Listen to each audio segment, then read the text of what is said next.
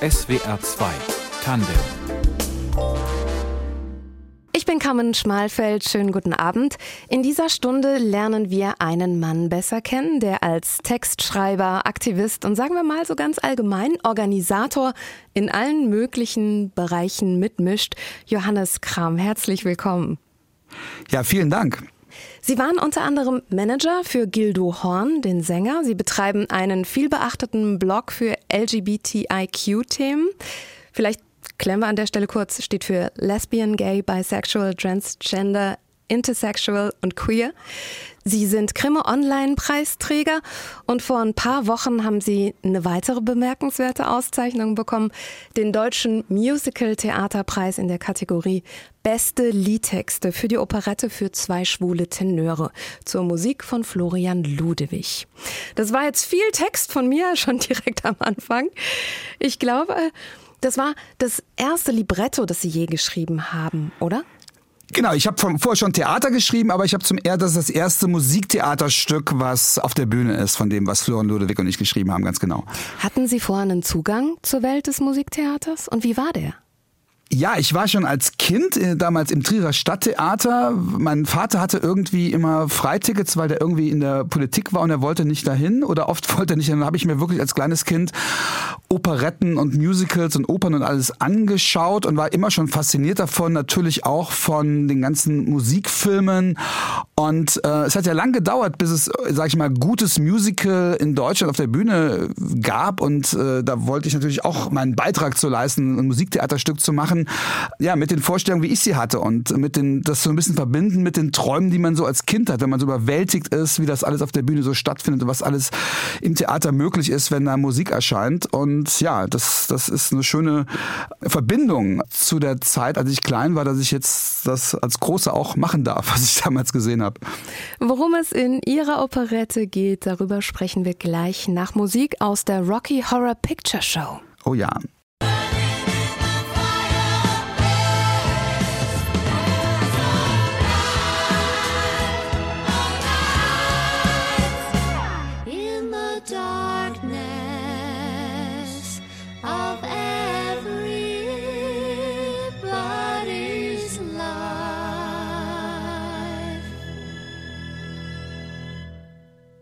There's a Light aus dem Soundtrack von Rocky Horror Picture Show.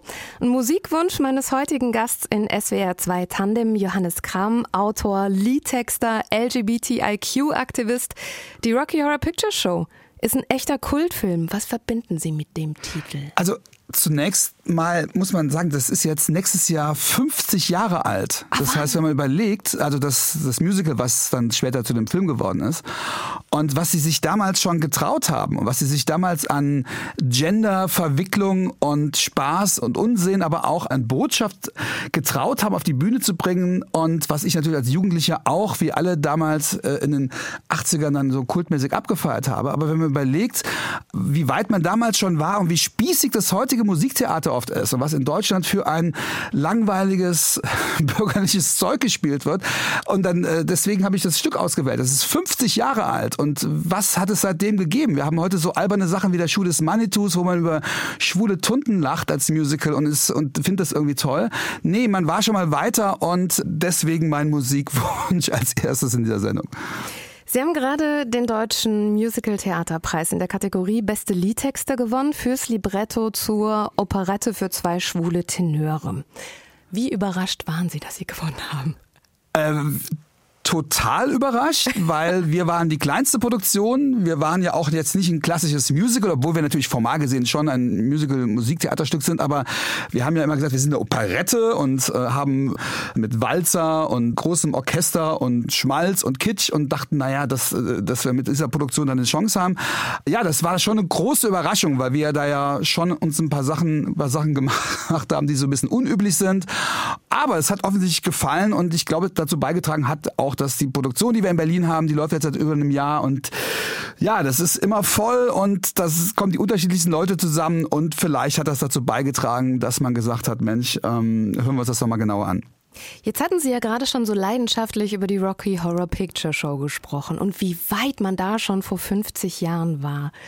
Ist es weit gefasst oder ist es zu weit gefasst, wenn ich sage, das war vielleicht auch so ein bisschen Inspiration für Ihr Musiktheaterstück? Oder woher kam die? Welche, welche Idee steckt dahinter?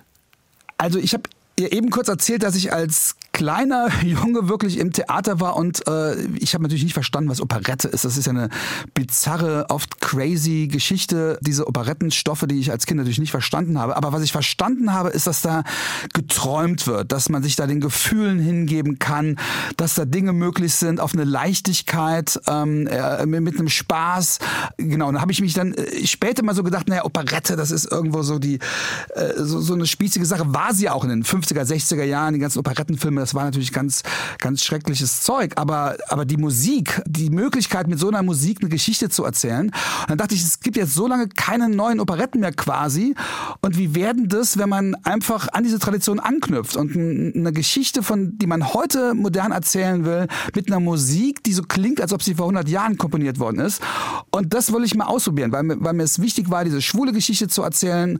Und dazu kommt, die Operette war früher mal queer. Sie hat sich damals getraut, Genderrollen zu strapazieren, bürgerliche Klischees zu veralbern.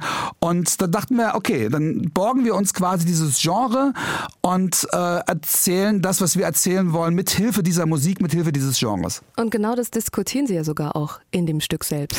Genau, die beiden Hauptdarsteller sagen, äh, wieso erzählen wir unsere Geschichte eigentlich als Operette? Die Leute müssen uns doch für bescheuert halten. Und da kommt so ein bisschen das drüber, was ich was ja die Kraft von Musiktheater ist, dass wir, also das habe ich auch beim Musicalpreis gesagt, wir haben eine Gesellschaft, wo alle Leute sagen, niemand hört mehr zu, alle leben in verschiedenen Bubbles, die Gesellschaft kann sich nicht auf Dinge einigen, die allgemeingültig sind.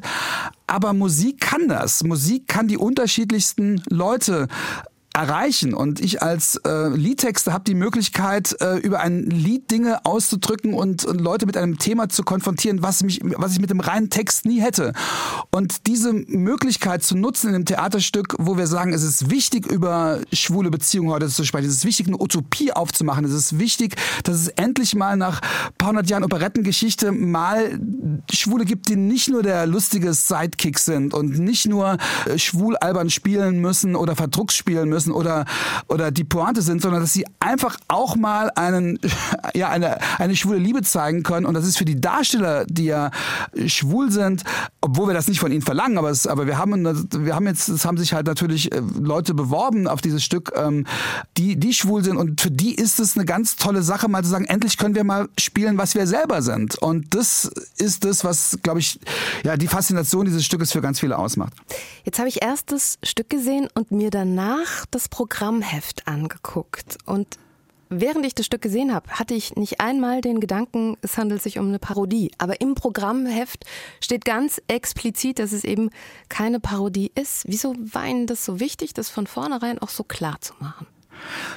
Naja, weil bei Operette ist es sehr einfach zu sagen, oh, wie witzig, diese ollen Geschichten. Und äh, gerade in Deutschland haben wir das Problem ja mit E- und U-Kultur und dass man sich immer so ein bisschen, äh, wenn man, wenn man über, über Formate wie Schlager oder Operette spricht, dass man das über die Parodie macht und dass man sich ein bisschen erhöht darüber, um es dann wieder gut zu finden. Und ähm, ich finde es radikal an diesem Stück ist, dass es eben nicht radikal ist, sondern es sagt, nein, die Musik ist toll, wir mögen die Musik.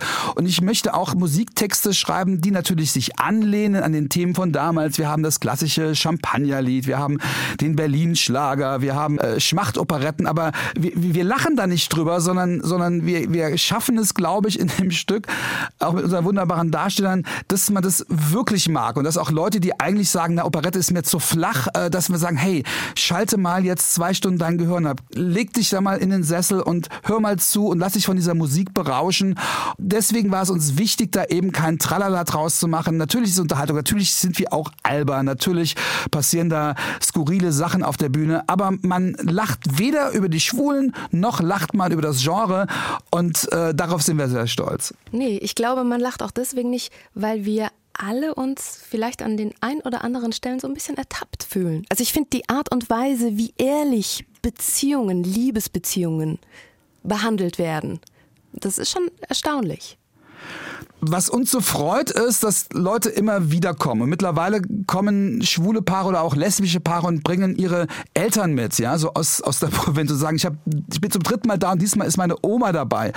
Was wir wirklich haben, wir, bei uns kommen Leute rein, die total kulturfremd sind, die einfach gehört haben, es ist witzig und der schönste Kommentar war von einer Frau, die sagte, es hat mir super gefallen und ich sagte, ja, was hat dir denn gefallen? Und die sagte, das ist was ganz anderes als Kino. Also das heißt, es ist jemand, für den das überhaupt ein Theatererlebnis die Sensation war und gar nicht, worum es eigentlich ging. Und gleichzeitig kommen Leute, die darüber diskutieren, ja, ist das jetzt Berliner Operette oder Wiener Operette oder also Kulturleute, die, äh, die das unter den Gesichtspunkten sehen. Und ich finde, das ist das, was Theater machen muss, äh, Leute zusammenbringen, Leute äh, mit Themen zu konfrontieren, die sich dann nicht damit äh, konfrontieren und Kultur wirklich für alle zu machen und dass sich jeder da seins rausziehen kann.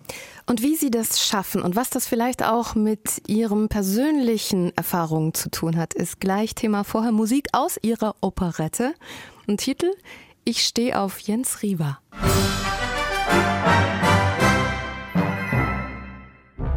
Von seinen sinnlichen Lippen vorgetragen, lässt sich das Übel der Welt so viel besser ertragen. Sogar Naturkatastrophen lässt er mit seinem Charme erstrahlen. Und obwohl ich gar nicht spiele, faszinieren mich seine Lottozahlen und immer alles ohne Gewähr.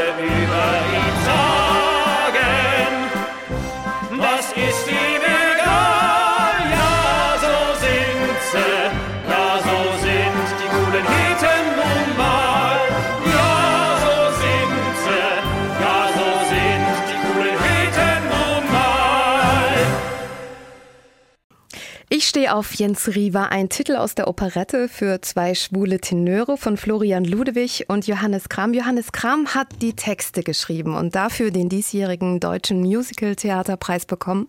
Sie sind heute mein Gast in SWR 2 Tandem. Was müssen wir über diesen Song wissen?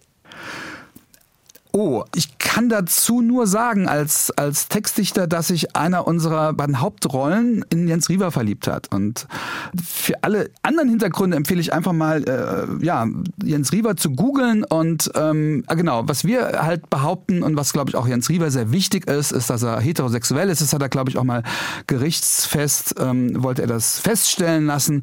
Und wenn das jemand so wichtig ist, ähm, eben nicht schwul zu sein und ähm, heterosexuell zu sein, dann wollen wir ihm dabei helfen, dass die ganze äh, Nation auch das weiß und ihn dabei unterstützt, weil es ja wohl offensichtlich schlimm ist, dass Leute denken könnten, er sei schwul. In ihrer Operette geht es um ein Männerpaar, das in der Provinz wohnt. Einer der beiden stammt auch von dort. Der Zugezogene, Tobi aus Berlin, findet es ganz großartig auf dem Land und Jan sagt, ah, du idealisierst das so sehr. Wie ist denn die Realität so? Schwulsein auf dem Land in Deutschland, wenn man das überhaupt so pauschal sagen kann. Ja, man kann es, glaube ich, wirklich nicht pauschal sagen, weil natürlich in den letzten Jahren durch Internet und durch in Internet-Dating, was ja auch irgendwie ein Thema bei uns im Stück ist, sich vieles verbessert hat und ähm, ne, dank, dank äh, Netflix und so weiter kann man in jedem kleinen Dorf äh, sich Serien angucken, wo halt äh, schwules, queeres Leben als emanzipiert gezeigt wird. Aber wir wissen natürlich, ich habe ja ein Buch geschrieben, das heißt, ich habe ja nichts gegen Schwule, aber da geht es um Homophobie. Ich bin mit diesem Buch sehr viel auf Lesereise und treffe sehr viel auch junge Leute, die mir alle berichten, das sagen auch viele Studien, dass Coming Out heute immer noch ein großes Problem ist. Und keine Angst, in unserem Stück machen wir das nicht so ernst. Ähm, das heißt, wir, wir verhandeln nicht das Thema Homophobie so offensichtlich, aber natürlich ist es heute immer noch so, dass viele queere Menschen halt nicht das leben können, was sie sind. Nur ein Drittel aller queeren Menschen sind so out im Job, wie es ihre Hetero-Kolleginnen sind. Und natürlich ist das in der Stadt einfacher, sich dann zu vernetzen. Und ähm, wobei auf dem, auf dem Land auch, wie gesagt, viel passiert ist und äh, es auch viele Leute gibt, die das, die das offen leben und, und auch sich da unheimlich viel getan hat. Nur ich finde es immer so ein bisschen problematisch ähm, zu sagen, ja, was, wieso braucht man das, wieso muss, äh, Leute sagen alle, muss, wieso muss das Stück jetzt Operette für zwei schwule Tenöre, das ist mir doch egal, ob jemand schwul ist. Na, das ist den Leuten eben nicht egal, weil sonst gäbe es nicht so, so viele Homophobie, sonst gäbe es nicht so viele Leute, die sich verstecken müssten. Deswegen ist es natürlich auch den beiden Rollen in unserem Stück, die, die, die kämpfen da um äh, genau diese Themen und der eine sagt, nee, hier ist doch alles, hier ist doch alles super auf dem Land und der andere sagt, hey, du bist nicht hier geboren, du weißt nicht, wie es wirklich ist. Und wir haben jede, jede Vorstellung kommen. Jede Vorstellung kommen Leute auf mich zu und sagen, boah, ihr habt hier unser Leben erzählt. Das ist alles das, was ich kenne.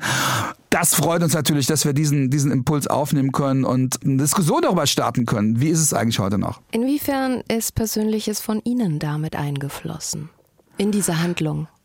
Also ich komme aus Trier und jetzt darf ich um Gottes Willen nicht sagen, dass Trier Land ist. Trier ist ja die Mosel-Hauptstadt und aber natürlich war Trier, als ich da zur Schule gegangen bin in den 70er, 80ern ein wie Karl Marx, glaube ich, auch mal sagte, oder, oder keine Ahnung, Goethe, keine Ahnung, ein schreckliches Pfaffennest und die reaktionäre katholische Kirche hat natürlich den Spirit dieser Stadt irgendwie überlagert und das war, war ganz, ganz schrecklich. Ich war auf einer Schule, wo es überhaupt nicht möglich war, natürlich über diese Themen zu sprechen und es war völlig klar. Und ich habe auch noch viele Jahre später Schüler äh, von dieser Schule getroffen, die sagten, oh Gott, wenn die erfahren, und das ist Friedrich-Wilhelm-Gymnasium in Trier, wenn die, die erfahren, dass ich schwul bin, dann lassen die mich das Abi fallen und das war noch in den 90ern. Also da hat sich bestimmt auch viel getan heute, aber natürlich kenne ich diesen Druck und vor allen Dingen in Trier waren ja auch viele, viele, viele Schulfreunde, Schulfreundinnen, die halt vom Land kamen, die von der Eifel vom Hund zurückkamen und ich, äh, Leute, mit denen ich heute noch befreundet bin und von denen ich weiß, wie sie heute noch ihre Magengeschwüre bekommen, wenn sie an Weihnachten ihre Eltern besuchen müssen. Wobei ich sagen möchte, in Trier hat sich wahnsinnig viel getan. Also in Trier hat in den 20 Jahren, wo ich da nicht mehr bin, hat sich eine ganz tolle Community gebildet und ich habe wirklich das Gefühl, dass die ganze Stadtgemeinschaft mit der queeren Community solidarisch ist. Wir sind auch total froh, dass übrigens die Oper, unsere Operette als nächste Produktion in Trier, die machen eine eigene, die machen eine eigene Inszenierung im Mai und was auch zeigt, was sich da alles getan hat. Aber äh, ich weiß halt auch, ja, ich weiß, wie es ist, wenn auf der Schulbank geritzt ist, Kram, du dumme Sau. Und das passiert heute nicht mehr auf Schulbänken, das passiert heute noch online und äh, viele Lehrer sind auch heute noch damit überfordert, ihre queeren Schülerinnen zu schützen. Wenn du schwule Sau auf einem Pausenhof gesagt wird, das ist heute immer noch das das, das häufigste Schimpfwort und ja, viele Leute sind damit überfordert und, und es ist wirklich wichtig, dass wir nicht vergessen, wie schwer das auch heute noch ist, sich da zu behaupten. Und wie war das für Sie damals als junger Mensch zu merken, ich liebe Männer, ich liebe keine Frauen?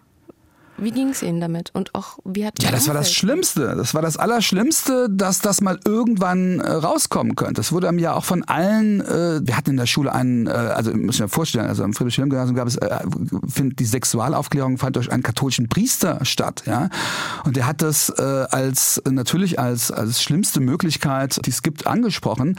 Und da war mir klar, oh Gott, ja, was ist, so, das darf niemand wissen. Das heißt, dieses, dieses Verstecken, sich verstecken müssen, äh, war natürlich total total eingebrannt. Und das ist auch das, was in dem Stück auch einer der äh, beiden Charaktere erzählt, dass man dieses, selbst wenn man heute frei lebt, dass man immer dieses Verstecken von damals, das, das hat man eingeübt. Man überlegt genau, wem man was sagt und äh, man genau, genau, wie man was ausdrückt. Man weiß nie, wem man was erzählen kann. Das ist etwas, was, glaube ich, queere Menschen, die ein Coming Out hinter sich haben, verbindet. Ja, egal, auch, auch, auch wenn sie sich als trans äh, geoutet haben oder, oder vorhaben, äh, zu outen. Dieses Verstecken müssen ist etwas, was ich total kenne und ja, was uns allen in den Knochen steckt. Sie sind nicht nur Liedtexter, sondern Sie haben ein sehr vielschichtiges Berufsleben. Sie haben eben gerade schon gesagt, dass Sie sind Buchautor. Darüber sprechen wir gleich nach einem weiteren Song aus Ihrer Operette Manchmal wäre ich gern ein Papagei. Möchten Sie uns kurz noch ein bisschen was zu dem Lied erzählen? Ja, dass man auf jeden Fall bis zum Ende hören sollte, weil es gibt am Ende gibt es eine kleine Auflösung. Äh, es ist ein Lied, was genau daran übrigens, deswegen passt es gut, dass wir es jetzt spielen, was genau daran anschließt. Sie haben genau diese Diskussion, haben die beiden Charaktere in unserem Stück gehabt, wie man sich verstecken muss und dazu gehört dieses Lied.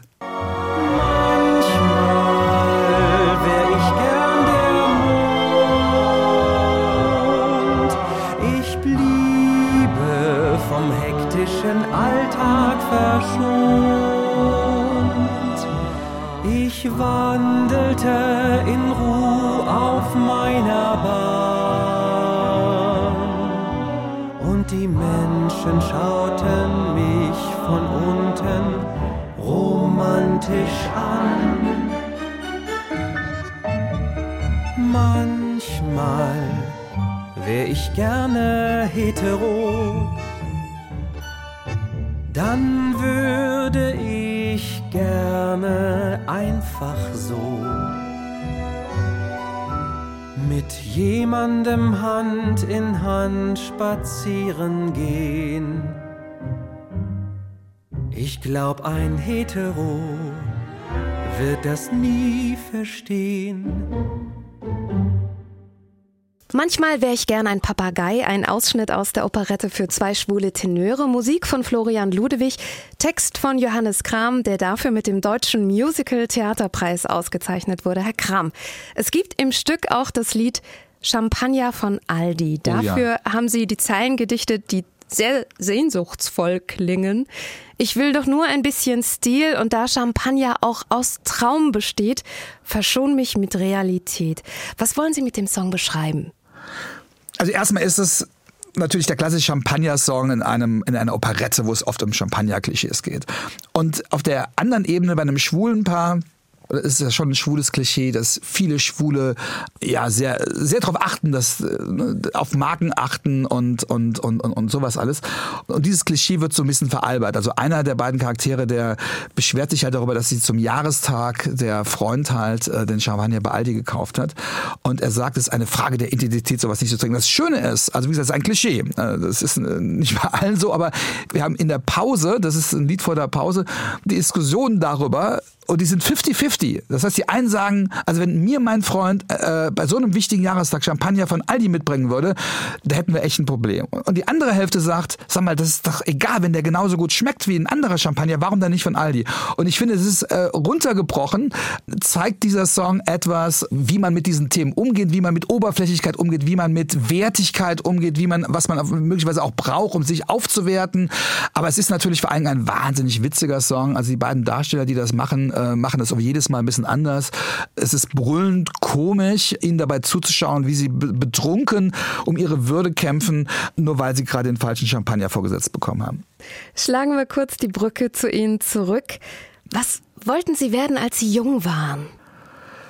Boah, ich hatte tatsächlich, wenn ich mich an damals erinnere, äh, hatte ich keine so richtige Vorstellung. Also ich äh, war wirklich auch so ein bisschen gefangen in dieser, in dieser Angst, oh Gott, was, was, was soll ich mal werden in einer Welt, in der ich nicht das sein darf, was ich sein darf. Und ich wollte natürlich immer schon was mit, was mit Theater zu tun, aber dass ich, dass man sowas wie Theaterautor sein kann, dass es sowas gibt, weil in Trier gab es ja auch nicht irgendwie die Möglichkeit, da irgendwo anzudocken. Also da, ich glaube, wenn ich in einer Stadt wie Berlin aufgewachsen wäre, wäre ich da auch in den Kreis reinkommen. Also ich habe damals sehr viel Kultur gemacht. Ich habe damals in jungen Jahren das Prinzkonzert in Trier mitveranstaltet 1992, was bis heute das größte Konzert war, was da je stattgefunden hat mit, mit drei Freunden. Das heißt, ich habe immer schon versucht, Kultur auf die Beine zu stellen, aber selber zu sagen, ich bin selber Autor, also ich mache jetzt mein eigenes Zeugs, ich habe meine eigenen Inhalte, das war wieder ein, wie, wie ein eigenes Coming-out. Das geht, glaube ich, ganz vielen Künstlerinnen und Künstlern so, dass sie sich gar nicht trauen zu sagen, ich bin selber Künstler, ich habe selber was zu sagen, weil das so anmaßend klingt, weil man zu Hause im Umfeld, naja, wieso denn du und bild dir mal nichts ein und das, das gibt doch tolle Sachen, wieso braucht man das noch? Das habe ich mir damals nicht eingestanden. Ich wollte was mit, mit Kultur, mit Entertainment zu tun haben. Ich wollte schreiben auch, ich wollte natürlich, äh, äh, aber ja, dass es sowas gibt wie Theaterautor, das konnte ich mir damals nicht vorstellen. Unterhaltung, ein ganz wichtiges Thema für Sie. Sie waren auch Manager von Sänger Gildo Horn, der ja auch wie Sie aus Trier stammt. Wie ist es dazu gekommen? Also Gildo war ein Star bei diesen ganzen Uni-Partys und es war äh, unglaubliche Konzerte gemacht und ich habe äh, davon mitbekommen nach den, nach den ersten Konzerten und habe damals eine Bar gehabt, wo auch viel Kultur stattgefunden hat, äh, das Dementi und äh, habe hab die gefragt, ob sie da mal ein Konzert machen wollen. Das, und das war das erste Konzert, wo richtig Eintrittsgelder verkauft worden sind. Und das war dann so ein, so ein, wir reden von Anfang der 90er, ja. Als Schlager wirklich Igitt war und, und ähm, das quasi äh, eben nicht spießig, sondern quasi revolutionär war, ausgerechnet in dieser coolen Zeit irgendwie Schlager zu singen äh, wir haben es direkt verstanden und ich fand das einfach revolutionär und ich habe gedacht, das, das müssen wir bundesweit machen und äh, wir haben es dann angefreundet. Ich habe dann bin später auch mit Gildo zusammen nach nach Köln gezogen und ich finde den Ansatz, den Gildo Horn hat, also erstmal ist er ein Wahnsinnskünstler, ist ein Wahnsinns-Entertainer, aber es gibt immer einen doppelten Boden. Ja, da unten drunter steht natürlich die Anarchie, das Infragestellen auch von Klischees, von Rollen, von Dingen, die man die man so macht und der hat er hat eben alles anders gemacht mit seiner Band und das hat vor allem tierischen tierischen Spaß gemacht und es hatte auch was Emanzipatorisches. Einfach zu sagen, verlasse, genau was wir auch bei der Operette jetzt sagen, ja, schalte mal den Kopf ab. Diese typisch deutsche Unterscheidung zwischen, was ich eben schon sagte, U und E, Unterhaltung und, und, und ange, angeblich ernsthafter Kultur. Das einfach zu, zu durchbrechen und zu sagen, hey, trau dich einfach mal, heute einen schönen Abend zu haben. Ja, ich glaube, ich war, weiß ich nicht, auf wie viele Gildehorn-Konzerten, 500, 600 bestimmt.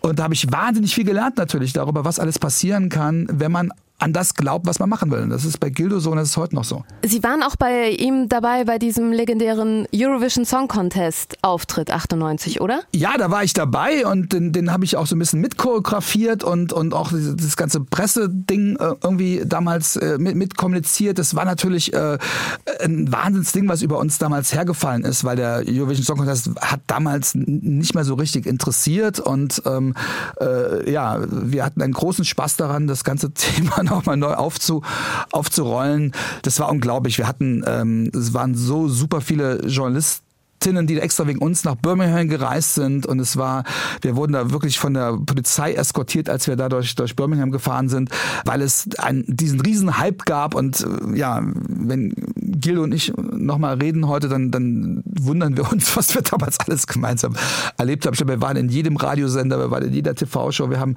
überall irgendwas gemacht. Und vor allem, wir haben immer etwas gemacht, was man nicht erwartet hat. Und das finde ich das Tolle an Gildo, dass er immer in der Lage war, die Leute zu überraschen und die Leute sagen, was macht er denn jetzt wieder? Das war eine tolle Zeit. Sie haben eine große Liebe zu Worten. Machen Sie auch selbst Musik? Nee. Also ich habe das große Glück mit, wie ich finde, wirklich einem der tollsten Komponisten überhaupt zusammenzuarbeiten, Florian Ludewig, äh, mit dem ich ja die Operette geschrieben habe, mit dem ich auch gerade neue Sachen schreibe und auch schon andere Sachen geschrieben haben, die auch hoffentlich bald auf die Bühne kommen. Also ich sollte das, also ich war äh, in, in Trier, äh, habe ich das klassische Ding, ne, Klavierunterricht und ich war sogar in verschiedenen Musik, aber ich bin da glaube ich nicht, nicht sehr begabt. Aber was ich glaube ich durch diese ganzen äh, Musikunterrichten und, und, und, und Förderung habe, habe, ich habe, glaube ich, schon ein, ja, ich kann Musik gut hören, ich kann mir da gut Text drauf vorstellen, aber ich schreibe keine einzige Note selbst und ähm, habe wie gesagt, eine wunderbare Zusammenarbeit mit Florian Ludewig, der, was ein bisschen schade ist, dass der den Preis nicht gewonnen hat, weil so Songs entstehen ja gemeinsam. Ist ja nicht so, dass ich ihm einen Text schicke und er kommt mit der Musik zurück, sondern wir überlegen ja gemeinsam und er überlegt auch, was an Text gut und nicht gut ist und was funktioniert und wie wir was machen. Es ist eine wirklich schöne Zusammenarbeit und deswegen bereue ich es nicht, dass ich nicht selber Musik schreiben kann. Aber immerhin Musikliebhaber. Und Sie haben uns eine bunt gemischte Wunschliste an Musiktiteln geschickt. Man merkt da schon, also vieles kommt so aus der Musical-Welt. Das ist schon eine Kunstform, die Ihnen nah ist, oder? Naja, ich habe jetzt äh, den deutschen Musical-Theaterpreis gewonnen. Verrückt! Äh, ich habe mich natürlich mit den Sachen beschäftigt und ich glaube, ich weiß ja nicht, was sie jetzt als nächstes spielen werden, aber was das Musical immer kann, ist, ist natürlich so den Traum auf eine bessere Welt. Es gibt in jedem Musical gibt es irgendwie so den einen Song, der, der sagt, es wird irgendwann mal alles besser werden. Und ich glaube, das, was queere Menschen äh, verbindet, gerade wenn sie noch nicht geoutet sind, äh, ist dann das Musical oder auch der Eurovision Song Contest, sind diese ganzen Traumformate, die so ein bisschen drüber sind, die so ein bisschen auch emotional ja, überfüllt sind. Ich glaube, das geht nicht nur mir so, dass ich deswegen Musicals liebe. Oh, ich glaube, dann sind Sie mit dem nächsten Song sehr zufrieden, der jetzt kommt. I Don't Know How to Love Him aus Jesus Christ Superstar oh, ja. von Andrew Lloyd Webber. Oh ja. Also dem Musical-Komponisten unserer Zeit. Vielleicht auch ein Vorbild für Sie?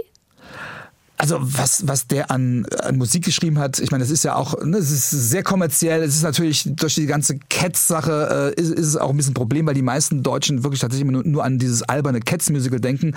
Aber der hat ja ganz tolle andere Sachen gemacht. Also Vorbild natürlich im Sinne von, wie er die Sachen durchgezogen hat, was er für Marken geschaffen hat, was er überhaupt für das moderne Musical getan hat. Und äh, Jesus Christ Superstar, das glaube ich, kann, da kann ich fast überall mitsingen. Das habe ich so oft als Kind auch gehört.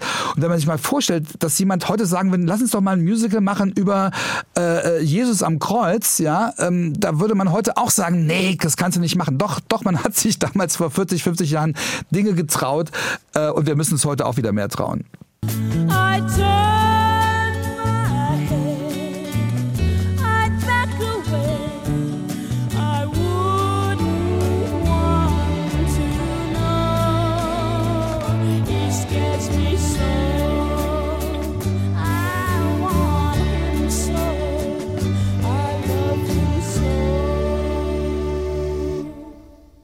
SWR 2 Tandem. Zu Gast Johannes Kram, Musikmanager, Blogger, Texter, LGBTIQ-Aktivist. Herr Kram, Ihre Operette für zwei schwule Tenöre ist nicht Ihr erstes Bühnenstück. Viel Erfolg hatte zum Beispiel auch Seite 1, Theaterstück für einen Mann und ein Smartphone, 2014 uraufgeführt. Eine Mediensatire um einen Boulevardjournalisten. Lustig, dass ausgerechnet dann auch die Bildzeitung das Stück mal gelobt hat, oder? Ja, das ist lustig. Ich habe mich mit dem Redakteur auch lange danach äh, privat unterhalten. Ich rede ja, also ich gebe keine Interviews der Bildzeitung. Ich finde, das sollte man sollte auch niemand niemand machen, weil es kein seriöses Medium ist und weil es darauf abzielt, über Empörung äh, vor allem auf, auf, zu Lasten von Minderheiten Auflage zu machen. Und darum geht es natürlich in dem Stück. Und äh, der Redakteur, der sich das anguckte, der fand es äh, zumindest nicht unrealistisch. Aber noch mehr stolz drauf bin ich, dass Günter Wallraff, der der entscheidende Journalist war, der ähm, damals auch dieses Buch geschrieben hat und die Bildzeitung entlarvt hat, dass der auch bei uns im Stück war, in der Inszenierung mit Ingolf Lück und sagte, eigentlich war alles noch viel schlimmer. Er sagte, ihr müsst unbedingt Zettel auslegen und wo drauf steht, alles ist noch viel schlimmer. Also eine Warnung an alle Menschen, bitte, ähm, ja, es gibt so viele andere gute äh, Möglichkeiten, sich zu informieren. Bitte nicht dieses Zeugs konsumieren, ja. Sie haben zahlreiche Auszeichnungen erhalten, unter anderem letztes Jahr den Grimme Online Award für ihren Podcast Queer Kram. Der Titel legt nahe, dass es um Queer-Themen geht. Können Sie uns kurz das Konzept dahinter ein bisschen erzählen oder erklären? Also ich mache das, was Sie jetzt mit mir machen. Ich rede mit einer Person oder mit zwei Personen und die sind ähm, fast immer aus der LGBTQ-Community, das heißt sind lesbisch, schwul, trans, non-binär. Und wenn ich das so aufzähle, weiß ich schon, dass jetzt viele Hörerinnen denken, oh Gott, dieses, dieses schreckliche Buchstabenalphabet und diese ganzen Identitäten und das ist ja alles und, und, und muss das denn alles so ausdifferenziert werden und früher war das doch auch alles nicht so, musste man so. Und das, und das Schöne ist, wenn man dann aber mit den Menschen spricht, die sich unterschiedlich identifizieren, dann fällt dieser ganze theoretische Überbau ab. Dann sind sie nicht einer dieser Buchstaben, einer dieser Zuschreibungen, sondern, sondern dann kann man verstehen, warum Menschen sich so identifizieren oder auch anders. Und das ist, glaube ich, das, was ein Gespräch kann.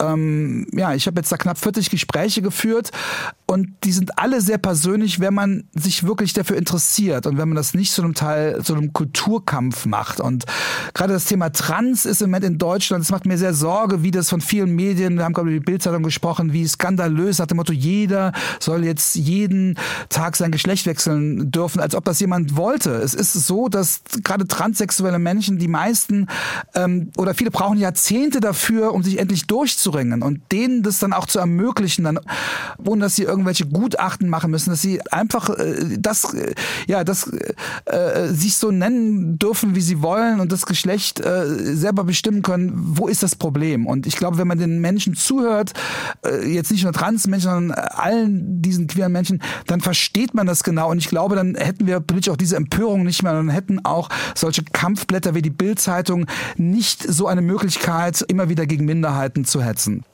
Genau diese gesellschaftliche Diskussion, die Sie so leidenschaftlich führen, das merkt man an Ihrem Blog, an Ihren Büchern, an Ihrer Operette für zwei schwule Tenöre. Kommen wir vielleicht noch mal kurz zurück auf dieses wunderschön integrative Stück, in dem, wenn Sie mich fragen, sich jeder wiederfinden kann. Ja, also ich glaube, was wir jeden Abend erleben ist, weil wir eben die Leute nicht belehren. Also wir sagen nicht, oh Gott, wir müssen jetzt über Homophobie reden oder wir müssen jetzt endlich mal äh, erklären, dass auch ein schwules Paar äh, äh, zusammenkommen darf und, und, und Probleme hat und, und so weiter, sondern, sondern wir zeigen das einfach. Und das funktioniert dann wirklich so, dass queere Menschen in dieses Stück kommen, aber natürlich auch viele Heteros, die einfach sagen, oh, ich habe heute echt was mitgenommen. Und das ist eben die Macht von Musik. Das ist eben die Macht von Theater, wenn man, äh, wenn man sich darauf einlässt. Und ähm, ich bin im BKA-Theater in, in, in Berlin sehr dankbar, was wirklich ein Off-Theater ist. Und die haben jetzt entschieden, dass wir nächstes Jahr das jeden Monat eine Woche spielen dürfen. Das heißt, wenn, wenn man in Berlin ist, ist die Chance sehr groß, dass das gerade läuft. ist Es immer voll, aber es kommen jetzt auch wieder immer mehr Leute, die mit unserer Community nichts zu tun haben, die einfach sagen, wir haben gehört, ähm, also es waren letztlich Leute da, die, die wollten, äh, die waren so richtig ähm, so, so, ein offensichtliches hetero, älteres Hetero-Paar, die waren so ganz klassisch, wie man sich früher in der, in der, für die Oper schick gemacht hat, ja, mit, mit Frack und, und Abendkleid. Und die sagten, Aida ist heute ausgefallen. Und dann gab's nur noch euch. Und wir sind so froh, dass wir hier reingestolpert sind. Wir wären nie auf die Idee gekommen, dieses Stück zu kommen. Aber wir erzählen das jetzt jedem und wir sind, äh, äh, und das ist, das, das macht natürlich großen Spaß, dass man merkt, dass man eben nicht nur die eigenen Leute in Anführungszeichen bedient, sondern wirklich etwas macht, wo sich jeder auf unterschiedliche Art und Weise drauf beziehen kann. Wo außer in Berlin können wir das Stück denn noch sehen? Also wir planen jetzt äh, die, die nächste weitere Stadt äh, mit unserer Produktion, aber das ist noch nicht ganz spruchreif. Aber die nächste Produktion gibt es in Trier ab Mai. Das ist dann mit ganz anderen Schauspielern und auch, wo ich auch nicht Regie führe. Und das ist ja der Sinn eines Theaterstücks. Und wir hoffen natürlich, dass es irgendwann auch mal von einem richtigen Orchester gespielt wird. Das Stück ist ganz normal verlegt bei Bloch Erben. Es soll also nicht nur unsere, unsere kleine Produktion geben, sondern es ist auch so geschrieben, dass man da natürlich auch in Anführungszeichen großes Theater draus machen kann. Und davon träumen wir natürlich. Im Moment haben wir ein Orchester vom Band laufen. Und ich glaube, jeder, der für Orchester schreibt, möchte auch mal irgendwann ein richtiges Orchester sehen. Und vielleicht passiert das ja irgendwann. Was kommt dann? Also woran arbeiten oder schreiben Sie als nächstes? Also ich schreibe gerade an einem, einem, äh, einem neuen Musical mit, mit Florian Ludewig zusammen. Wir schreiben auch gerade an einer neuen äh, Revue, die äh, demnächst erscheinen soll. Aber man soll über, über, über Dinge, die noch nicht äh, spruchhaft sind, dann auch nicht, nicht, nicht mehr erzählen. Aber es ist äh, schön, einfach eh Songs zu schreiben. Das ist ja das Schöne am Musiktheater schreiben, dass man nicht nur dieses, dieses Buch, was immer sehr anstrengend ist, so ein Buch zusammenzubekommen, aber Songs zu schreiben, das machen Florian und, ich äh, dauernd. Und das ist auch eine, eine schöne Sache, die einen so durch das Leben begleitet, Musik mit Texten füllen zu dürfen. Und das, das geht immer weiter, ja. Dann dafür alles Gute. Das war SWR 2 Tandem. Redaktion Fabian Elsässer, Musikauswahl hatte unser Gast Johannes Kram und Tristan Reiling. Ich bin Carmen Schmalfeld. Ihnen noch einen schönen Abend.